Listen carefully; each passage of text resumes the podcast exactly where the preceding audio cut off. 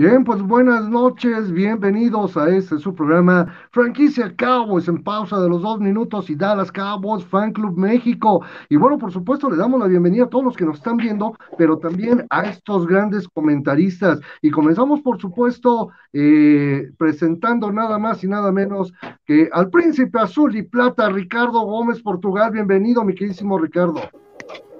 ¿Qué tal, Marco? Te saludo con mucho gusto aquí desde mi cueva de los vaqueros de Dallas, a ti, a todos los que nos sintonizan y a nuestros demás compañeros. Un placer estar aquí con ustedes. Perfecto, muchísimas gracias, mi queridísimo Ricardo. Por supuesto, damos la bienvenida desde la tierra de la danza del venado a Paula eh, Goizueta. Bienvenida, Paula. ¿Qué tal? Buenas noches a todos. Saludos desde Hermosillo. Bastante caluroso el día de hoy, por cierto. Perfectísimo, eh, qué bueno porque acá de repente nos morimos de, frío. Mi queridísimo Víctor, también desde aquella tierra de Sonora, bienvenido a este tu programa. Pues muchas gracias una vez más, un privilegio estar aquí con todos ustedes comentando las nuevas, las noticias y, esperando ya el inicio tan, eh, exitoso de, de la NFL. Muy contento de estar con ustedes. Muchas gracias. Muchísimas gracias, mi querido Víctor. Y bueno, que le damos la bienvenida a Mar, eh, Marc Aguilar. Buenas noches, Madagascar. digo, buenos días, Madagascar. Buenas noches, México. Bienvenido, mi queridísimo Marc. Buenas noches a todos por allá, ¿cómo están? Como siempre, un gusto saludarlos. La verdad es que no se me hizo entrar tarde como es mi costumbre, pero pues bueno, Estamos aquí listos, un placer saludarlos, de verdad, reciban un fuerte abrazo y bueno, pues a toda la audiencia que nos ve también un saludo con mucho gusto y pues ya listo para hablar ahora de las nuevas, nuevas de nuestros queridos Dallas Cowboys, los cuales, bueno, pues han generado muchas notas eh, en estos días y la verdad, pues qué mejor que compartirlas con un grupo de expertos. Así que pues aquí estamos a la orden, mi querido Tocayo. Muchísimas gracias, mi, queridísimo, mi queridísimo Mark, y por supuesto, pues bueno, empezamos con los temas que nos traen este, aquí a este foro, ¿no?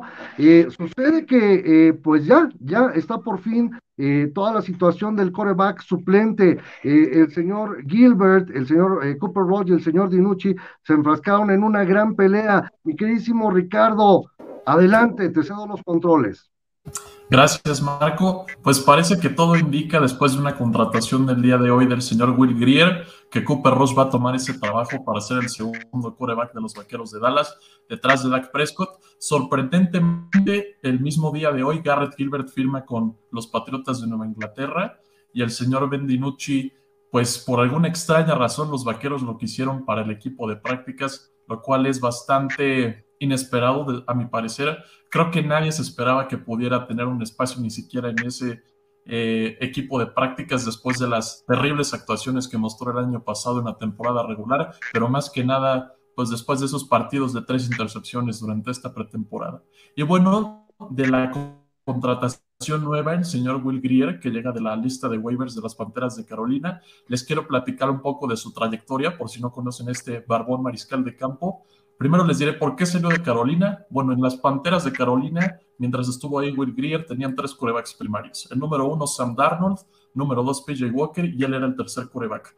El entrenador en jefe de las Panteras actualmente es el señor Matt Rule, y Matt Rule entrenó a los Búhos de Temple durante su estancia en el fútbol americano colegial antes de entrenar a los Osos de Baylor, a los Osos de Baylor, perdón. Y en ese equipo de los Búhos de Temple estaba su segundo coreback actual, que era PJ Walker, y se ha traído así a varios jugadores de Temple a las Panteras de Carolina. Entonces tenía su preferencia por PJ Walker. Pero además de eso, Will Greer, el año pasado, que tuvo algunas aperturas, no jugó nada bien, lanzó cuatro intercepciones y cero touchdowns y apenas completó el 50% de sus pases. Y yo creo que esa es una de las razones por las que salió de las Panteras. Creo, a mi parecer, que este va a ser el tercer coreback. No creo que tenga las posibilidades para competirle a Cooper Ross por el segundo puesto. Creo también que se lo traen por si sucede alguna lesión en los primeros dos puestos, ¿no? Correcto, mi queridísimo Ricardo. Bueno, yo nada más quiero hacer un pequeño apunte. Siendo honestos, eh, yo creo que incluso la posibilidad de que llegara Cam Newton a los Cowboys era completamente descabellada. Y lo digo porque el ego de Cam Newton eh, iba a ser no que le peleara el puesto titular al señor Dakota Prescott, sino que le peleara el puesto titular nada más y nada menos que a Jerry Jones. Y bueno, por supuesto, hablando más acerca de los Cowboys, me gustaría Víctor, sucede que ya tenemos a nuestro eh, running back eh, titular, que es el señor Ezequiel Elliott, que todo pareciera que va a tener una temporada de ensueño. Y después el señor Tony Pollard. Pero ¿a quién tenemos detrás de ellos, mi queridísimo Víctor? Cuéntanos. Bueno, eh, es, después de analizar la pretemporada, vimos a, a Jaquan Hardy queriéndose ganar un puesto en el roster, no lo logró. Y Rico Dowdle estaba haciendo las cosas muy bien, pero desafortunadamente esa lesión lo margina durante el resto de la temporada y lo meten a la lista de, lesionados. Actualmente, eh, hasta esta noche, solamente hay los corredores en el equipo, es Elliott y Pollard, no hay una profundidad en, el equipo. Yo veo esta situación como un, error porque eh, si alguien de ellos se lesiona, pues eh, va a cargar el otro con toda la responsabilidad.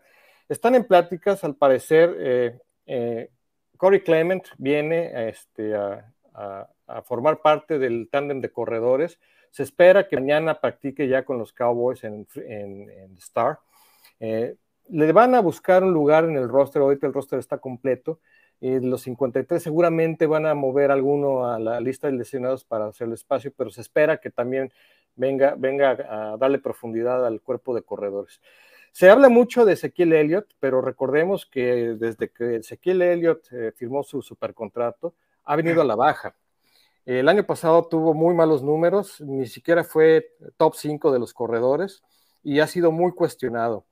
Pollard, por, eh, el contrario, ha sido un corredor que ha despuntado, se ha ganado a pulso su, su juego, es una válvula de escape muy eficiente y si utilizan un tándem por comité, creo que van a tener mucho éxito los Cowboys porque independientemente de los receptores que posiblemente sea el grupo de receptores más exitoso de la liga, los corredores y la línea ofensiva en su apogeo, puede dar mucho de qué hablar la ofensiva de los Cowboys este año.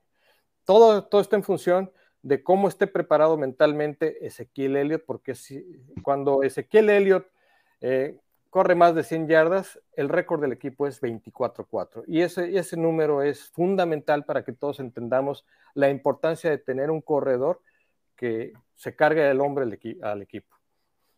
Ojo, eh, el señor Mike McCarthy lo ha dicho muchas veces, ¿eh? A él no le gusta correr, a él le gusta pasar. Y me preocupa un poquito porque incluso al señor Tony Pollard también lo están poniendo ya como receptor. Pero bueno, pasando a otro tema, ¿no? Que eh, no es nada menos importante, pues tenemos, a mi parecer, uno de los grupos de apoyadores más importantes en la liga. Mi queridísimo Mark. ¿Cómo ves? ¿Qué va a pasar con Jalen Smith, con Leighton Van Der Esch? ¿Cómo va a usar Dan Quinn eh, Mika Parsons y por supuesto cuál va a ser la función de Gabriel Cox en los Dallas Cowboys. ¿Nos puedes comentar, mi queridísimo Mark? Wow, claro que sí, Tocayo. La verdad es que, bueno, pues es una de las interrogantes que finalmente, pues más eh, expectación ha generado alrededor de, del equipo de los vaqueros, ¿no? Si bien es cierto, creo que algo de lo cual ha podido presumir en las últimas temporadas es que realmente ha carecido de mucha defensa, las circunstancias pues las conocemos a lo largo de estas últimas temporadas, sin embargo, para eso hicieron, eh, hicieron llegar a Dan Quinn al equipo, ¿no? Eh, sabemos tristemente que la pareja de linebackers eh, que formaron Jalen Smith y Leighton Van Der lamentablemente ha venido de más a menos, ya no son los mismos que hemos visto en temporadas pasadas, Van Der lamentablemente resultó ser un jugador de cristal, el cual realmente pues ha batallado mucho con el, con el tema de lesiones, este es su último año de contrato como novato para los vaqueros, así que realmente la única opción que tiene Van der Eich en este momento, bueno, pues es echar toda la carne al asador, demostrar y recobrar el nivel que tuvo en su temporada de novato, lo cual honestamente creo que veo muy difícil. Y por otro lado, Jalen Smith, pues la verdad es que ha carecido de esa habilidad que eh, mostró en años anteriores. En esta parte de la pretemporada, la verdad es que yo lo vi muy distraído, muy disperso, como que se confundía con las lecturas. Entonces, realmente me preocupa lo que pueda hacer esta pareja eh, para esta temporada. Sin embargo, ok, eh, pues hablando un poquito de la función que pudo haber hecho Dan Quinn en esta ocasión dentro del draft, pues, ¿qué es lo que hace? Recluta en la primera selección a Mika Parson, eh, un jugador que obviamente se espera que sea de impacto inmediato en el equipo, y en la ronda número cuatro, pues se le ocurre también traer a Jabril Cox, los cuales, bueno, pues creo que están eh, haciendo cosas interesantes. Jovel Cox destacó los últimos partidos de pretemporada, eh, para ser más exacto, me parece que los últimos dos contra Tejanos y contra Jaguares. Entonces, yo no dudo que en este caso, tanto Mika Parson como Jovel Cox sea la nueva pareja que llegue a sustituir a Jalen Smith y Leighton Van Der Esa es una probabilidad eh, muy alta y mucho más si realmente el desempeño a principios o a mediados de la temporada entre Jalen Smith y Van Der pues se repite eh, de acuerdo a lo que fue la temporada pasada, Tocayo. Entonces, eh, la verdad es que creo que ya están aquí los sustitutos y bueno, pues creo que tienen una motivación muy particular estos dos novatos para poder destacar en este año y seguramente van a hacer cosas muy interesantes, de eso estoy seguro. Muchísimas gracias, mi queridísimo Mark. Miren, la verdad es que yo les voy a decir, aquí se, se puede desencadenar una competencia muy importante, ¿eh? porque Mika Parsons, pues de una u otra manera, eh, ha dado mucho de qué hablar, ¿eh? Ojo, ¿eh? Ojo, porque bien podría llegar a bajar por ahí el puesto a alguno de los linebackers titulares. Pero bueno, ya eh, continuando, dejando a un lado toda esta parte de los, de los apoyadores, fíjense que sucede que ya se dio el roster de los 53. Y nuestro compatriota Isaac Alarcón no quedó dentro del roster eh, de los titulares. Sin embargo, queda en el escuadrón de prácticas. Eh, ¿Cómo lo ven ustedes? ¿Realmente eh, sí era para que se quedara en el escuadrón de prácticas? ¿Era para que se les diera en algún momento dado la oportunidad de entrar al menos como suplente? Y vamos, por supuesto, con las damas. Así que, Paula, ¿cómo ves tú a Isaac Alarcón? Bien que se haya quedado eh, en el escuadrón de prácticas o tú lo hubieras puesto eh, más arriba? Pues yo lo hubiera puesto más arriba, honestamente. Sí lo echaban dos, tres pasos para atrás, pero nunca llegó al suelo y mantenía a su jugador en la posición. Entonces hizo muy buen desempeño en esta pretemporada. Para eso sirve la pretemporada, para saber cómo juegan, cómo se desempeñan, en qué pueden mejorar y todo eso. Pero a mí me hubiera gustado que se quedara. No, no en el escuadrón de prácticas, sino mejor todavía. Ok, correctísimo, Paula. A ver, jóvenes, yo nada más aquí les pongo sobre la mesa algo, ¿eh? eh originalmente la, la, NFL ya dijo que pues ya le pueden quitar esa etiqueta del International Program Pathway a, Isaac Alarcón. Eh, mi pregunta es, si a él le quitan la etiqueta, los Dallas Cowboys pueden llegarlo a cortar, claro, pero también podrían llegarlo a subir al segundo equipo. ¿Cómo lo ven ustedes? ¿Ustedes le quitarían esa etiqueta del IPP o de plano lo dejan un año más en el escuadrón de prácticas? A ver, vamos contigo, Víctor. Pues mira, yo soy de la idea que le hace falta todavía a Isaac un paso más para poder eh, ser el segundo equipo. Eh, ha aprendido mucho, le hace falta velocidad, es un, se le conoce como un gentle giant y hay algo muy importante, lo comentaba yo el programa pasado, está empezando a generar en la comunidad latina una larconmanía. Yo creo que también tuvo mucho eso que influir para, para que se, se, quedara en el equipo de prácticas. Isaac Alarcón es un hombre joven, es un hombre fuerte y ha aprendido muy rápido en este año enormemente calidad y, cantidad. Nada más hay que ver sus maestros, Tyrone Smith, Zach Martin, Lyle Collins, eh, no estoy muy conforme con lo que hace John Fielding en su entrenamiento, pero finalmente eh, está para desarrollarse y, el año que entra yo creo que sí puede llegar a, ser el segundo equipo. Ahorita, desde mi punto de vista, está muy bien que se quede en el, escuadrón de prácticas. Correctísimo. Eh, a ver, rápidamente, me encantaría conocer la opinión de Ricardo que Ricardo es uno de los eh, más eh, estudiosos en el tema, ¿no? A ver, mi queridísimo Ricardo, yo, vi un, desempeño fenomenal del señor este, eh, Isaac Alarcón, incluso dominando muchos de los, de los defensivos, digo, de los ofensivos de, de los defensivos de, los otros equipos, ¿no? ¿Cómo lo ves tú? ¿Realmente sí tiene posibilidades de quedarse esta temporada, no? Pero tal vez la próxima más arriba, segundo equipo, primer equipo. Yo también lo vi como tú, creo que hizo las cosas bastante bien durante el tiempo que tuvo de juego en la pretemporada, sobre todo ese juego contra Pittsburgh, su primer partido sorprendió bastante, la verdad es que superó las expectativas, al menos las mías en ese juego.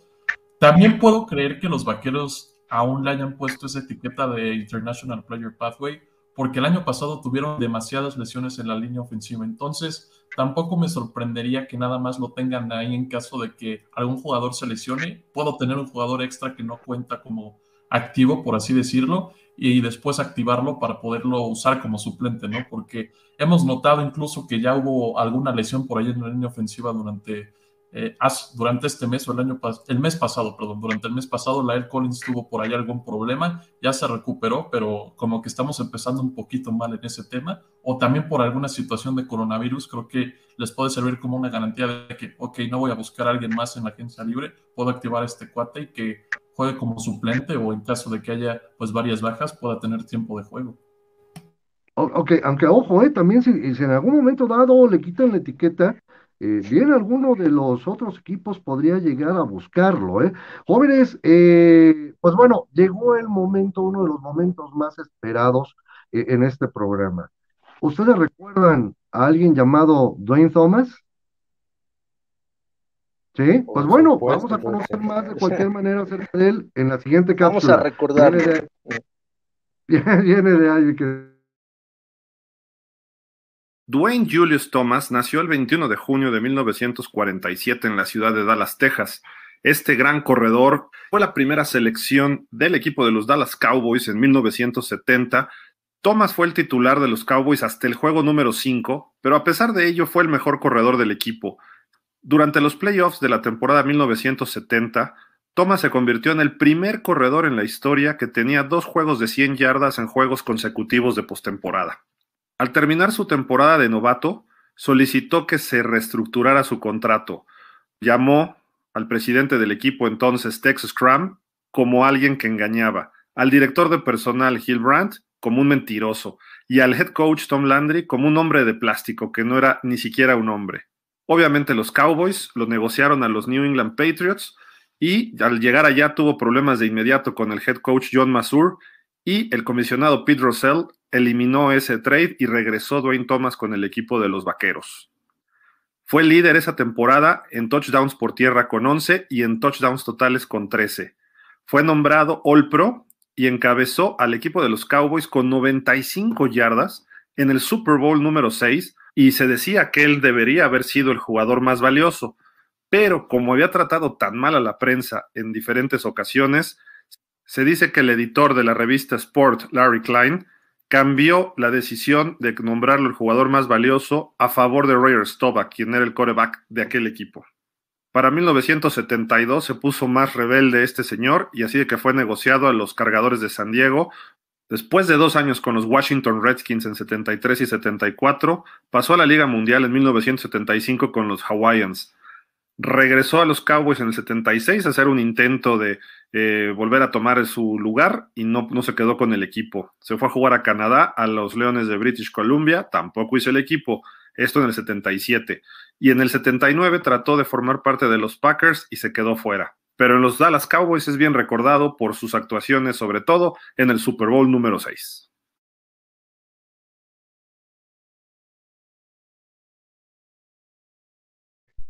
Bien, pues ahí está Dwayne Thomas. Digo, la verdad es que fue un gran jugador. Ojo, ¿eh?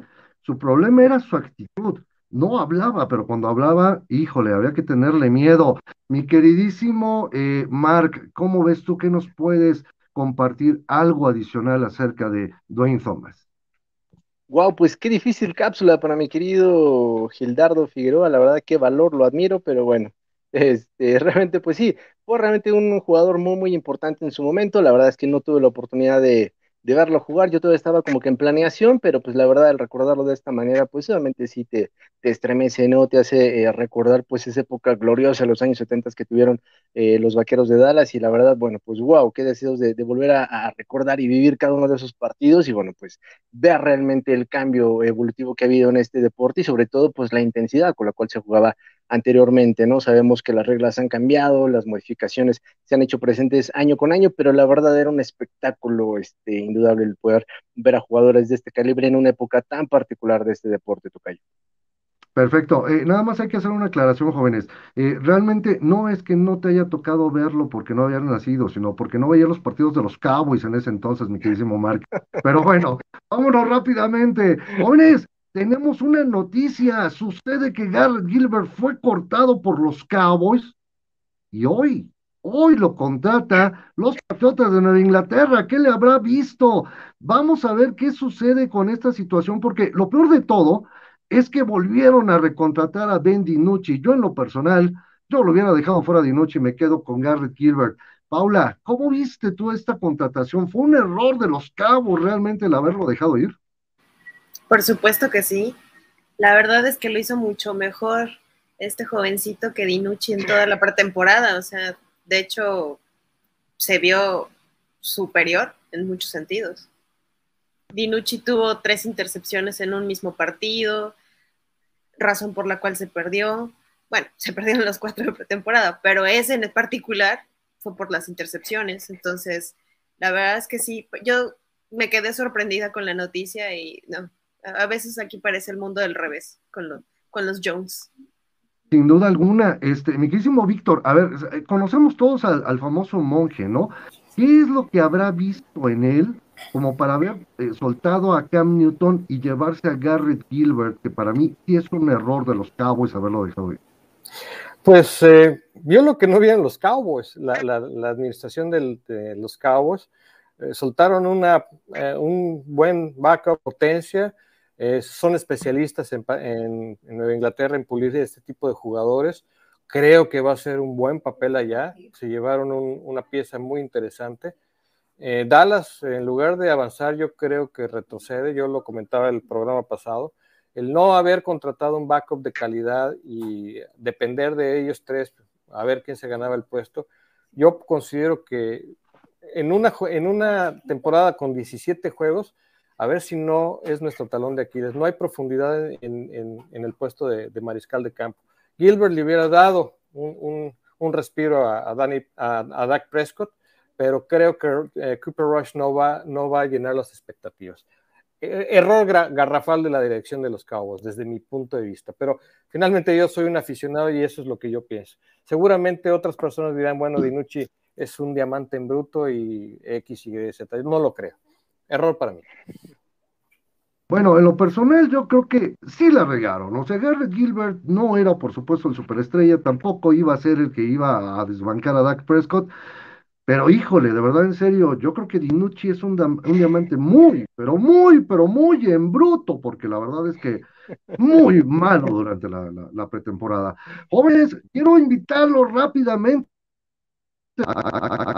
que nos sigan en Dallas Cowboys Fan Club México en todas nuestras redes sociales. Búsquenos como Dallas Cowboys Fan Club México. Pero recuerden, se acerca la temporada regular y este 9 eh, de septiembre, en punto de las 7 de la noche, nos vemos ahí en Salón Capital, Avenida Juárez, número 38, Centro Histórico, para ver el Cowboys en contra de los Bucks. Recuerden, les vamos a abollar la corona sí o sí. Y por supuesto, el 19 de septiembre, una de la tarde, Monumento a la Revolución. Nos vemos en. Eh, para la foto oficial. Muchísimas gracias a todos los que nos siguen. Y bueno, por supuesto, vámonos a otro tema que es más, pero más que importante. Sucede que el señor Dak Prescott regresa ya a los Cowboys, regresa para el primer partido en contra de Tampa Bay después de no haber jugado ni un solo eh, juego en pretemporada. Paula, ¿cómo ves tú? ¿Realmente regresa bien el señor Dak Prescott? Pues esperemos, esperemos porque lamentablemente Dallas depende demasiado de sus titulares. Algo que yo me percaté ahora en la pretemporada es que la dependencia hacia los jugadores principales es al mil por ciento. Se lesionan y yo no veo esperanza en el segundo equipo, honestamente, ¿no? Aunque Dak nada más jugó cinco partidos durante el 2020 por la lesión tan dolorosa que tuvo, pues dentro, ah, ok, sí, perdió tres, ganó dos, pero no lo hizo del todo mal. No es mi quarterback favorito, no me ha enamorado a mí, honestamente, pero pues tuvo un porcentaje de pases completos del 68%, digo, no está tan, tan mal, ¿no? Pero espero, espero de veras lo haga bien. Me hubiera gustado verlo en la pretemporada, considero que lo estaban cuidando para que no se, no se lesione o, o, que llegue al 100. ¿qué más quisiera yo que, que ganáramos el primer partido y que, de, y que me calle y que, que me enamore de él, la verdad? Pero espero, espero que de verdad venga con todo. Oye, Paula, eh, yo, yo creo que si te hubieras enamorado de él no estarías aquí, estarías en Texas, ¿no? Pero dime una cosa, ¿tú crees que realmente, ¿tú crees que realmente él va a regresar a hacer lo mismo que hizo en cinco partidos de, la pasada temporada? ¿Este año volverá a hacerlo en toda la temporada? Pues ojalá regrese tan motivado como se ve en los videos y con muchísimas ganas de hacerlo todavía mejor Digo, pobrecito, obviamente, insisto, no es mi favorito, pero cuando lo vi con la lesión, bueno, o sea, sufrí junto con él, ¿no? Hasta a mí me dolió el pie. Pero, pues, se va a enfrentar el primer partido contra un coreback que ya trae una historia impresionante, o sea, un muy buen brazo, este, muchos campeonatos. Híjole, la tiene muy difícil. Si de veras, de veras quiere demostrarnos que es bueno, tiene su primer partido un reto enorme, muy, muy grande. Parte fundamental va a ser, por supuesto, el cómo lo cubra la eh, línea ofensiva. Pero bueno, dentro de todo esto, a ver, ojo, tenemos nuevas contrataciones y para eso, por supuesto, vamos a ir con la realeza, ¿no? Con el paparazzi de, de, de los jugadores. Mi queridísimo Ricardo Gómez, a ver, cuéntanos qué contrataciones nuevas hay. Bueno, evidentemente llegó Malik Hooker de los Potros de Indianapolis. En algún momento fue una selección de primera ronda de los Potros. Egresado de Ohio State, en su último año con los Buckeyes fue líder de la nación en intercepciones, pero tiene este asterisco que podríamos decirle, problemas con lesiones que lo han mermado de tener mucha acción en el campo. Cuando ha estado jugando con los Potros de Indianapolis, la verdad es que hacía las cosas bastante bien. Tiene siete intercepciones en su carrera en 36 inicios, que para un safety libre no está nada mal. Entonces creo que esa es una de las contrataciones más notables. También Damonte Casey, este safety que también podríamos catalogar como un ballhawk, entre comillas. Dan Quinn lo conoce a la perfección de los halcones de Atlanta. También Joe Witt Jr. fue su safety en ese equipo por algunos años. Y también hacía mancuerna con Keanu Neal, quien llegó también de los halcones de Atlanta aunque los vaqueros lo movieron de safety fuerte a linebacker interior. Parece que va a competir por un puesto ahí. Es un movimiento bastante interesante de parte de, del equipo porque Keanu Neal desde sus tiempos con los Gators de Florida pues había jugado de safety fuerte, pero creo que sí tiene la habilidad para jugar como linebacker interior en la, en la defensiva de Dan Quinn y de Joe Witt Jr. En Atlanta, a pesar de ser el safety fuerte, lo alineaban muchísimo podríamos decir en la caja, un safety de caja. Era tipo Jeremy Chin o Harrison Smith con los vikingos de Minnesota. Es un jugador con esas características. Entonces lo vamos a ver mucho tiempo dentro de la caja y a ver qué tal se desempeña en esa nueva posición. Perfecto. Vamos nada más a recordar que Keanu Neal ya confesó que él no se siente incómodo en la posición de apoyador, ¿eh? Ojo. Eh, tenemos, por supuesto, también la información acerca de los titulares y, por supuesto, los lesionados. Mi queridísimo Víctor, Cuéntanos, tú que eh, estuviste allá cerca de los jugadores, ¿quiénes están como titulares, quiénes están lesionados? A tu micrófono, Víctor. Perdón, este, bueno, vamos a hablar de la línea ofensiva. Buenas noticias en todos los sentidos. Nuestra línea ofensiva se presenta sin lesionados los grandes jugadores, los, fundamentales, los pilares de la línea ofensiva, Turn Smith, Zach Martins, Lyle Collins, que son la, estructura básica de, la línea ofensiva. El centro, Tyler Baidas, que ha dado el, salto importante para ser el titular. Obviamente, pues está ahí Connor Williams. Ahorita está en protocolo de COVID, no se sabe todavía si va a participar el próximo eh, domingo, pero si no, pues a lo mejor Kern Steele lo cubrirá y se espera que la línea ofensiva esté sana, esté fuerte, esté lista para afrontar eh, los compromisos. Hay profundidad, sí. Lo que a mí no me acaba de convencer es el coach Joe Philbin. Yo siento que los Cowboys eh, cometieron un error al dejar ir a Bill Callahan. Bill Callahan fue el creador de esa gran cortina, eh, de, esa línea, de, esa línea ofensiva exitosísima que la, catapultó al primer lugar de la, de la liga en su momento ya conocemos la historia, se fue Bill Callahan a Washington, armó una línea ofensiva de competitiva en, los Redskins, en los anteriores Redskins, ahora los sin nombres, y actualmente está haciendo un trabajo monumental en Cleveland. Eh, Joe Fielding, por su parte, pues fue coordinador ofensivo de Mike McCarthy en el equipo campeón allá en el eh, Super Bowl 45. Fue un fiasco como entrenador en, Miami, tan hace que cuando lo corrieron todo mundo se alegró. Y ahora viene este, a ganarse el puesto de eh, coach de línea ofensiva. en el papel, Dallas va a funcionar, su línea ofensiva, esperemos no más lesiones de Torrance Smith y de Lael Collins. Y si esto funciona, a lo mejor Dallas puede ser un equipo muy competitivo ofensivamente. Es la base del éxito de Dallas, su línea ofensiva.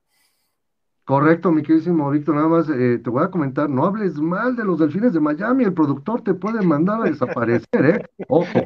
Bueno, jóvenes, eh, también por supuesto sucede que eh, en todo el staff de cocheo, pues tenemos nuevo personal también, ¿no? Ya sabemos que está Kellen Moore, ya sabemos que llegó Dan Quinn, también está Fassel, ¿no?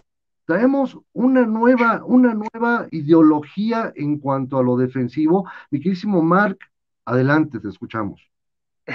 Muchas gracias, Tocayo. Pues la verdad, hay que sumarle un signo de interrogación más al equipo con todo el staff de cocheo. Si bien es cierto que, bueno, pues Mike McCarthy no tuvo la mejor temporada de su vida el año pasado al iniciar su gestión al frente del equipo, bueno, pues ya fue una combinación este, de la cual pues todos fuimos testigos. Sin embargo, bueno, pues está en la segunda, eh, la segunda temporada de su contrato, creo que tiene una oportunidad valiosísima para poder demostrar la experiencia ya con esta temporada que sería su temporada número 14. Eh, obviamente el año pasado tuvo la desfortuna de contar con un coordinador defensivo de nombre Mike Nolan, con el cual pues yo esperaba que eh, tuvieran eh, un draft como el que tuvieron este año, lamentablemente no fue así, eh, todos recordamos que se fueron por el mejor jugador disponible en ese momento, que fue CD Lamb, no, no fue algo tan garrafal, finalmente yo esperaba que desde el año pasado realmente pudieran establecer un sistema defensivo de respeto, la verdad es que no lo pudieron hacer, fue una gran área de oportunidad la que han venido arrastrando los Vaqueros de Dallas hasta este momento,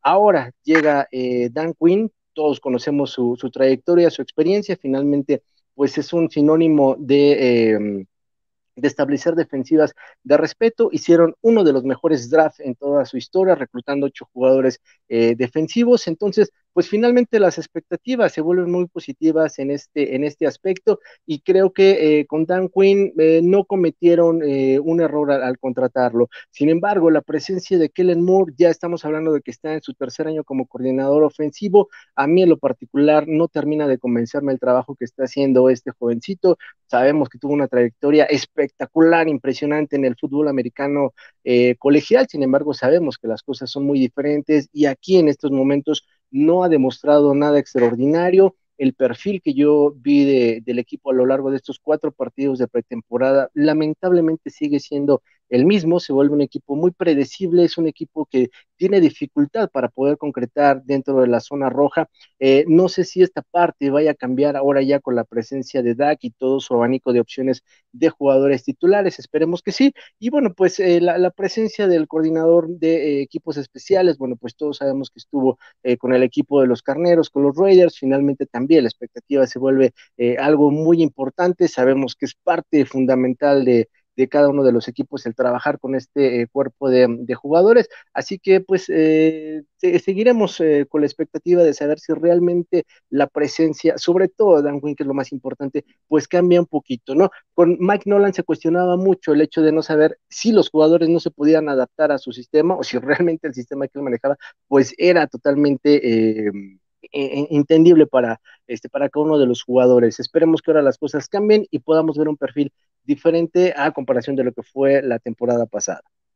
Bueno, yo creo que no hay que crucificar desde este momento a Dan Quinn. Todavía no tiene ni siquiera una temporada con los Cowboys. Todavía ni siquiera jugó un partido este, eh, de temporada regular, ¿no? Eh, digo, de, del anterior Mike Nolan lo crucificamos y con todo el gusto del mundo. Y créeme que si yo lo hubiera visto en la calle, yo sí lo hubiera pateado, ¿eh? Al señor. Tan fácil y tan sencillo.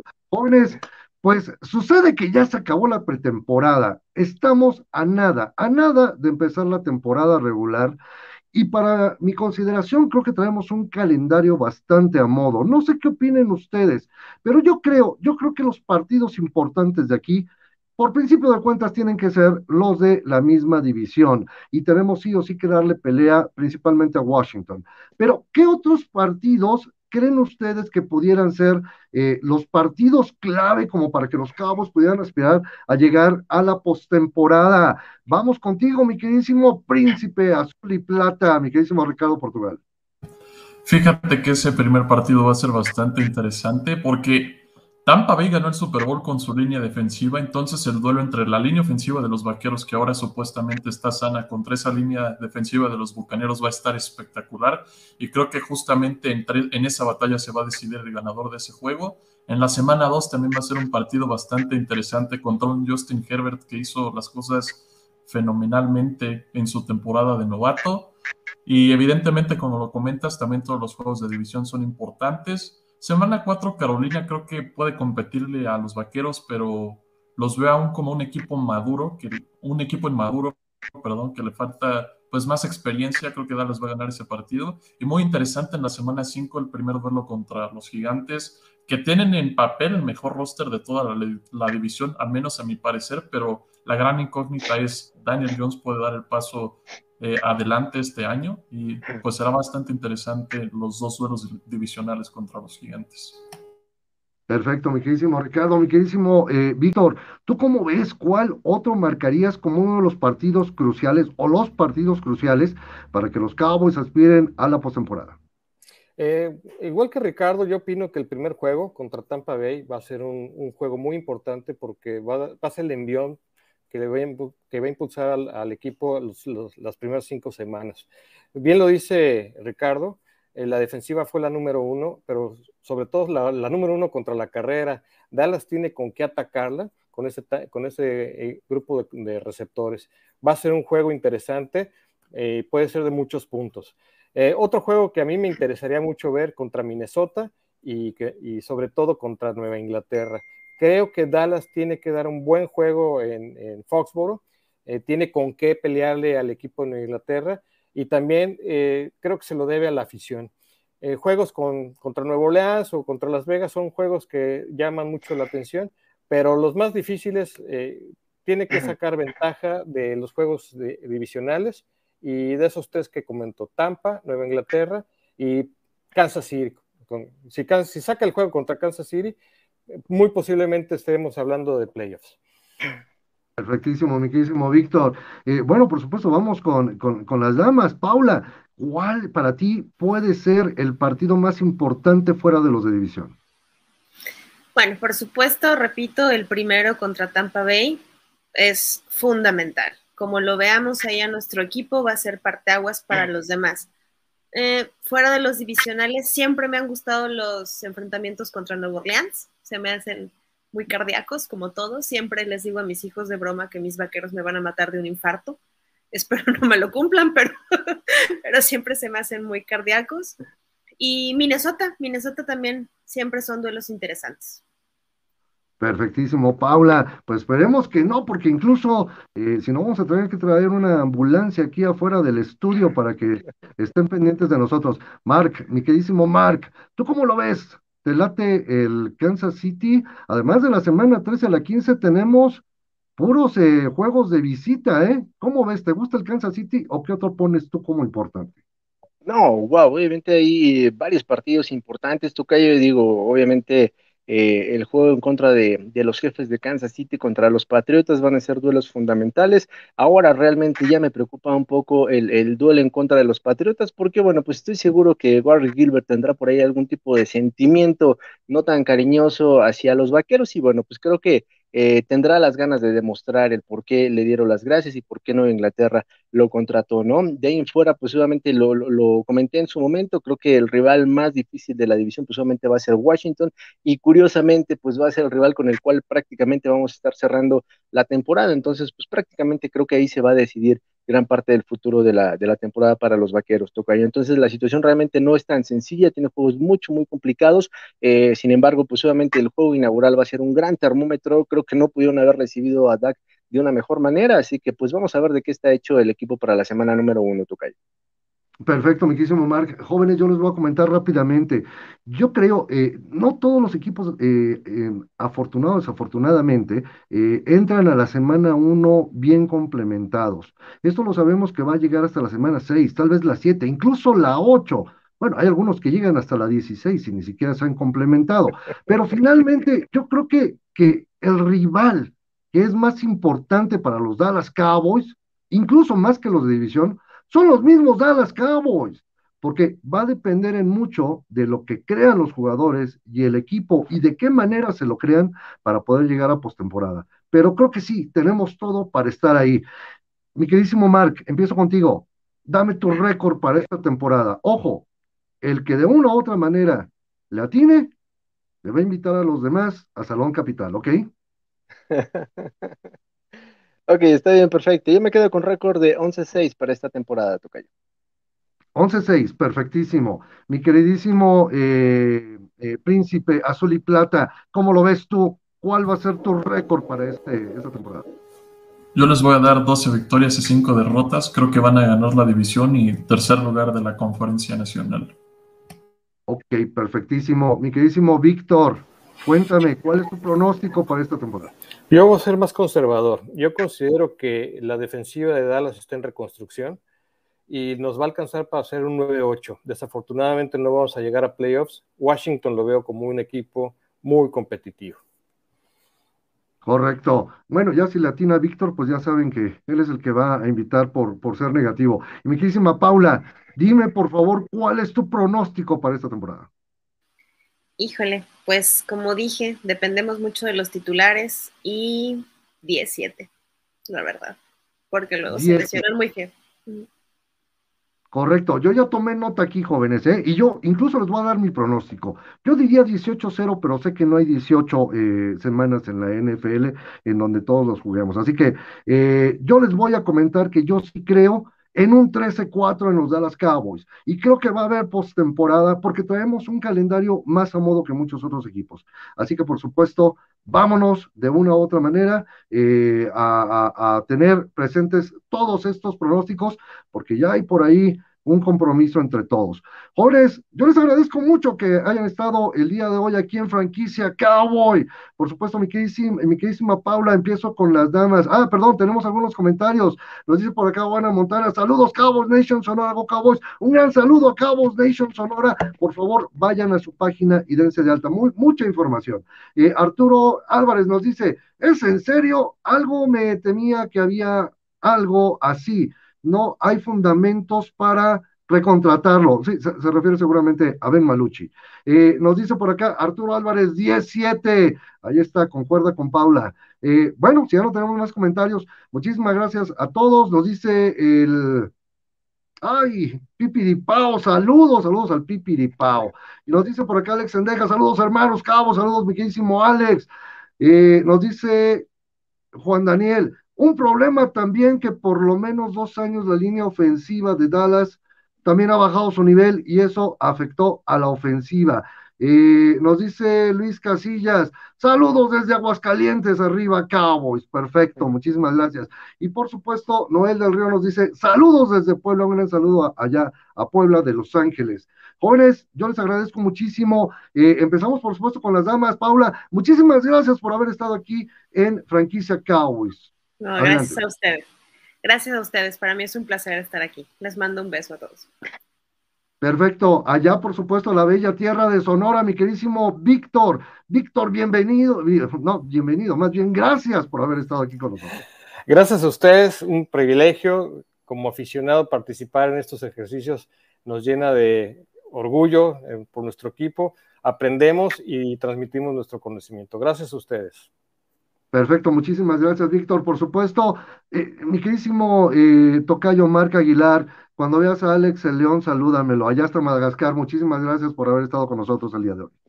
Tú no dejes de preocuparte, Tocayo. Yo con todo gusto le mando tus saludos y bueno, pues Pau, como siempre, un gusto. Víctor, no sé si va a ser tu último programa, ¿no? Pero bueno, pues ha sido un placer coincidir contigo. Ahí luego checamos el tema con el productor. Mi querido Richard, un placerazo. Tocayo, pues compartir este espacio contigo, pues sabes que siempre es un privilegio y estar con este monstruo de comentaristas, pues sabes mucho más. Así que pues muchísimas gracias, feliz noche y un abrazo a todos desde aquí.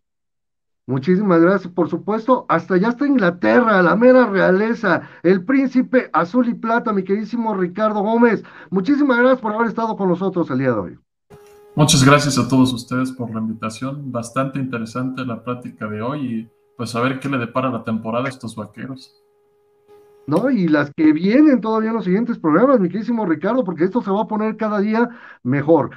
Muchísimas gracias, dice, estaremos todos los miércoles 9.30 pm durante la temporada regular, ya está el Super Tazón aquí en su programa Franquicia Cowboys. Muchísimas gracias a todos los que estuvieron, muchísimas gracias al productor Gildardo Figueroa, que tengan una excelente noche. Muchas gracias a todos, nos vemos la próxima semana.